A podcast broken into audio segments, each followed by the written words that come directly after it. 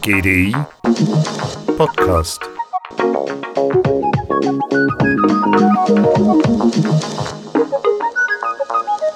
Die steigende Ungleichheit ist zu einem Megathema geworden, sowohl in der akademischen Welt als auch in der Politik. And the first one now will later be last, for the times they are a changing.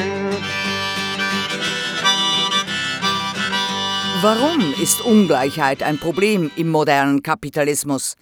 Denn in den letzten vier Jahrzehnten sind die Einkommen vieler der Ärmsten der Welt gestiegen, auch die extreme Armut ist schneller zurückgegangen als je zuvor in der Geschichte der Menschheit. Alles gut? Nein, denn es sind neue Formen der Ungleichheit bei Einkommen, Gesundheit und Lebensperspektiven entstanden. Man weiß, dass die Divergenz zunimmt. Die Statistiken sprechen für sich. Gerade auch jetzt in Zeiten der Pandemie. In der 2020-Ausgabe der Zeitschrift Bilanz hatten die viel zitierten 300 Reichsten in der Schweiz ein Vermögen von 706 Milliarden Franken akkumuliert. Und nie war es höher als im Jahr 2020. Elon Musk hat seit März 2020 8 Milliarden Dollar verdient. Das reichste 1% besitzt weiterhin mehr Vermögen als der gesamte Rest der Weltbevölkerung. Die Top 10% der Reichen verfügen in den USA über 70% des gesamten Nettovermögens. In Europa vereinen die Reichsten über 60%. Oder Es gibt Berechnungen, die sagen, wenn Jeff Bezos all seinen Mitarbeitern auf der Welt bei Amazon 10.000 Dollar gegeben hätte, wäre er noch genauso reich wie vor der Pandemie. Dies sagt Oliver Nachtwey, Wirtschafts- und Gesellschaftswissenschaftler und Professor für Sozialstrukturanalyse an der Uni Basel, an seinem Online-Vortrag am GDI anlässlich des Global Outlooks 2021 mit dem Titel Die neue Klassengesellschaft. Und Amazon hat übrigens 1,3 Millionen MitarbeiterInnen. Aber was sind die Gründe für diese Ungleichheit und was kann man tun, um eine egalitärere Welt für viele zu schaffen? Dazu sollte man nicht nur die eben genannten exorbitanten Zahlen der Mega-Riches der Welt anschauen, sondern sich eben auch fragen, was passiert mit dem Rest? Wie geht es den anderen 90 Prozent, also auch jedem von uns? Nehme ich jetzt mal an. Die alte Ordnung, denke ich, die, die industrielle Welt hat natürlich sehr viel geholfen, um Wohlstand gerechter zu verteilen. Es gab sehr viele Hierarchieebenen. Auch wenn jemand eine eher bescheidene Ausbildung hatte, konnte, wenn er wollte, relativ rasch aufsteigen und eben auch Ansehen und gesellschaftlichen Status gewinnen sagt GDI Executive Advisor David Bossart. Das Schaffe-Schaffe-Häusle-Baue-Prinzip hat die Vermögenslandschaft der Nachkriegsjahre geprägt und es war möglich aufzusteigen und vor allem auch Eigentum zu erwerben.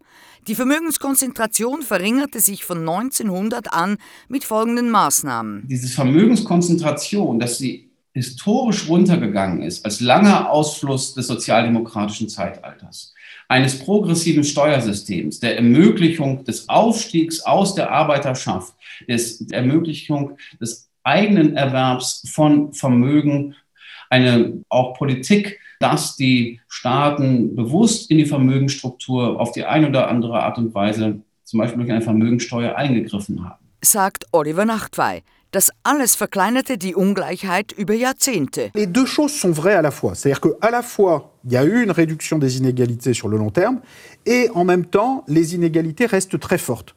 C'est-à-dire que face à la propriété, la majorité de la population, les deux tiers de, des Suisses les plus pauvres, ne possèdent presque rien. Sagt Thomas Piketty, der französische Wirtschaftswissenschaftler, der mit seinen Büchern Das Kapital im 21. Jahrhundert und letztes Jahr mit Kapital und Ideologie durch seine Aufarbeitung historischer Daten ein Star wurde.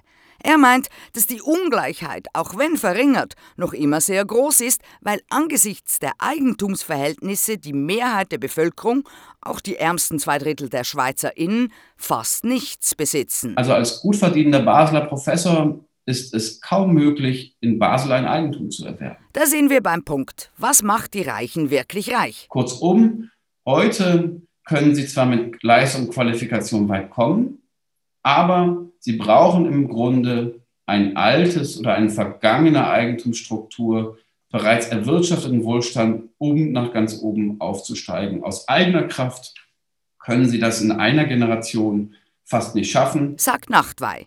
Es ist das Vermögen und die Kapitalerträge. Die werden übrigens in der Schweiz nicht besteuert. Seit etwa 2000, 2010 ist sozusagen das Verhältnis der Erwerbseinkommen relativ stagniert, aber die Einkommen aus Kapital und Vermögen, die sind gewachsen. Oder wie es der Datenmensch Piketty verdeutlicht. Il y a 10 ans, les plus riches milliardaires avaient environ 30 euh, milliards chacun. 10 ans avant, c'était 5 milliards.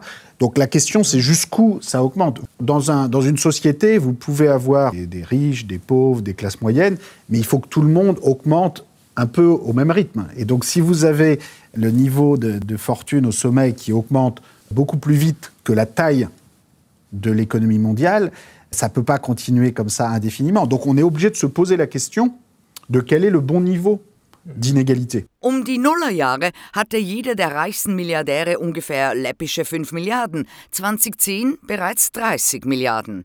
Egal ob arm, reich, Mittelklasse, in einer Gesellschaft müsse das Vermögen aller mit der gleichen Geschwindigkeit wachsen.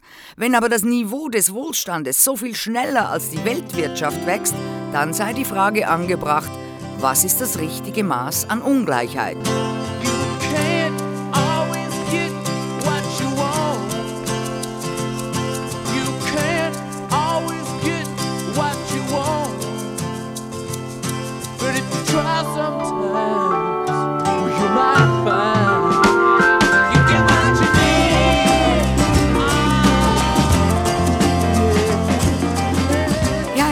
You can try.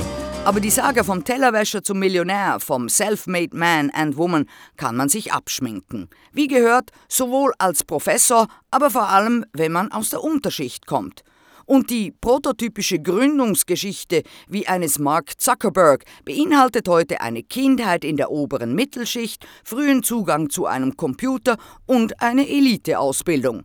Selbst wenn diese Ausbildung abgebrochen wurde, um aus Harvard herauszukommen, muss man erstmal reinkommen. Die Klassenmobilität, definiert durch den Prozentsatz der Kinder, die mehr verdienen als ihre Eltern, ist seit vielen Jahren rückläufig.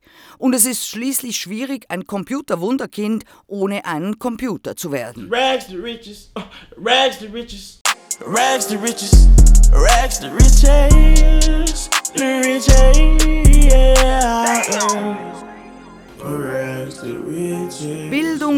Bildung, Bildung, wird da allenthalben gerufen und natürlich ist der Zugang dazu enorm wichtig für ein gutes Auskommen, ein gutes Leben in der Zukunft.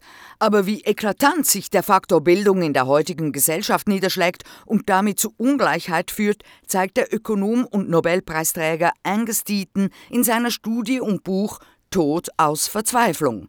Nicht nur die Reallöhne für Männer ohne College-Abschluss sind seit einem halben Jahrhundert in den USA gesunken, auch die Sterblichkeitsraten steigen für die weniger gebildete Gruppe im Alter von 25 bis 64 Jahren. Und zwar so sehr, dass die Lebenserwartung für die gesamte amerikanische Bevölkerung von 2015 bis 2018 drei Jahre in Folge gesunken ist. As it is, capitalism is not delivering to large fractions of the population. In the US, where the inequalities are starkest, real wages for men without a four year college degree have fallen for half a century, even at a time when per capita GDP has robustly risen. Mortality rates are rising for the less educated group at ages 25 through 64, and by enough that the life expectancy for the entire American population has fallen for three years in a row. Es war das erste Mal seit 100 Jahren, seit dem Ende des Ersten Weltkriegs und der spanischen Grippe, dass die Lebenserwartung in Amerika sank.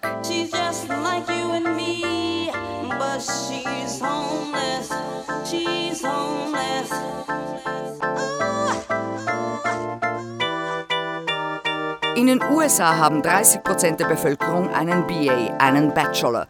In der Schweiz sind es etwas über 40 Prozent mit Tertiärabschluss.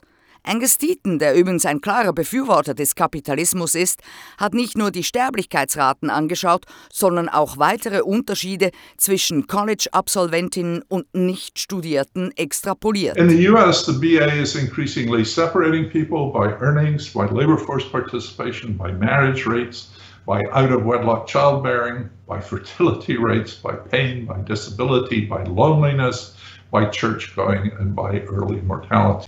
So, capitalism in America is working for those with a BA, which is only a third of the adult population, but not for the two-thirds majority. Die Hochschulbildung trennt die Menschen in den USA zunehmend nach Verdienst, nach Erwerbsbeteiligung, nach Heiratsraten, nach außerehelichen Kindern, nach Fruchtbarkeitsraten, nach Schmerzen, nach Einsamkeit.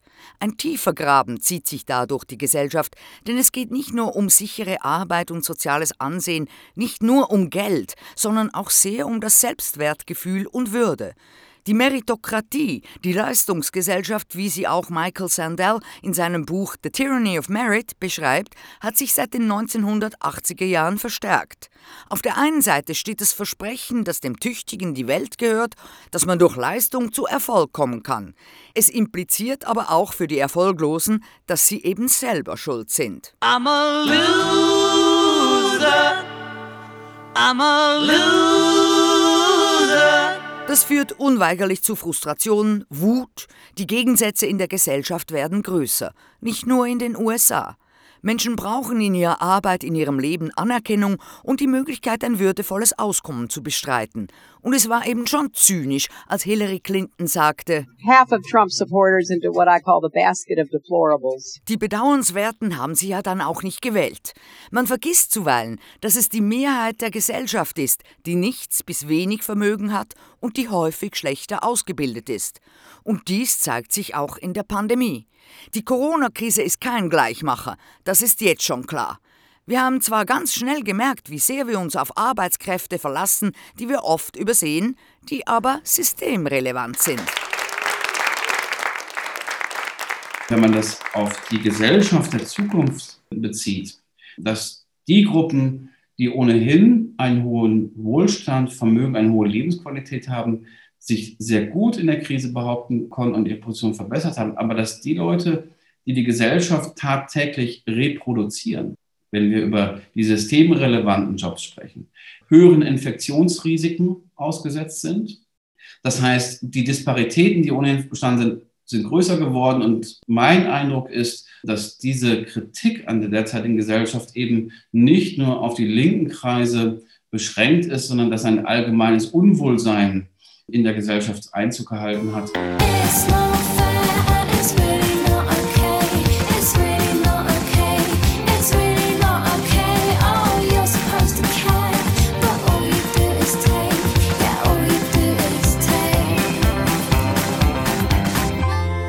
Es ist nicht fair. Auch viele Reiche finden das mittlerweile. Aber wie kann man die Ungleichheit bekämpfen, wie eine Umverteilung anstoßen oder regulieren? Der Kapitalismus hat gesiegt. Ist es nun Zeit, ihn abzuschaffen? My argument all along has been we don't need to get rid of capitalism. Um, we need to regulate it better. We need to restore competition. Um, we've come to believe in this sort of fundamental ability of markets to do everything, um, which is just. Nein, meint Nobelpreisträger Dieten. Der Kapitalismus gehört reguliert und repariert. Der Markt reguliert nicht alles. Der Wettbewerb müsse wiederhergestellt werden, sagt er mit Blick auf die Tech-Riesen.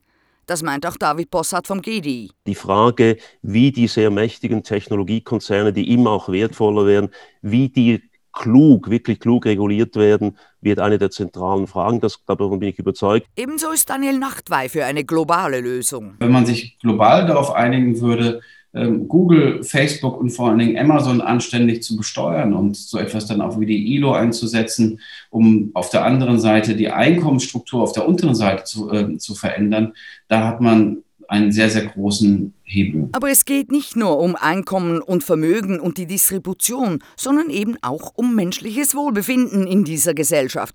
So denkt Professor Nachtwey eben auch über neue partizipative Beteiligungen nach. Wir müssten vielleicht nochmal in, in unserer Welt über einen neuen Begriff von Bürgerrechten sprechen.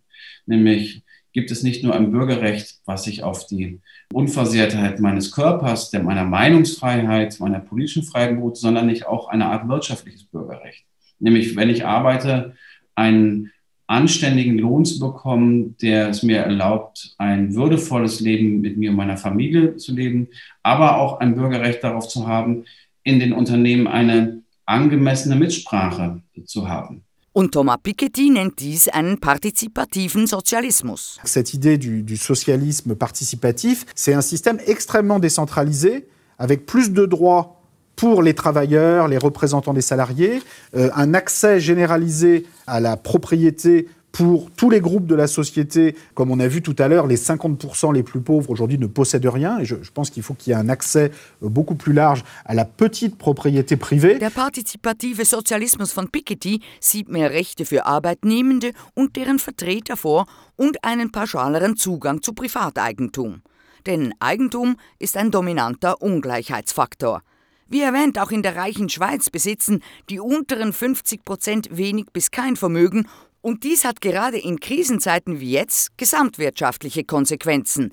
Denn ohne Vermögen kann man Einkommensverluste in Krisen und Rezessionen weniger gut kompensieren.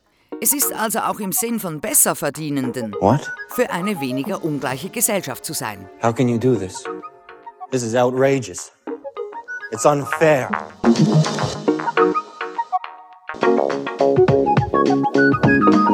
GDI Podcast. Von Jasmin Kienast.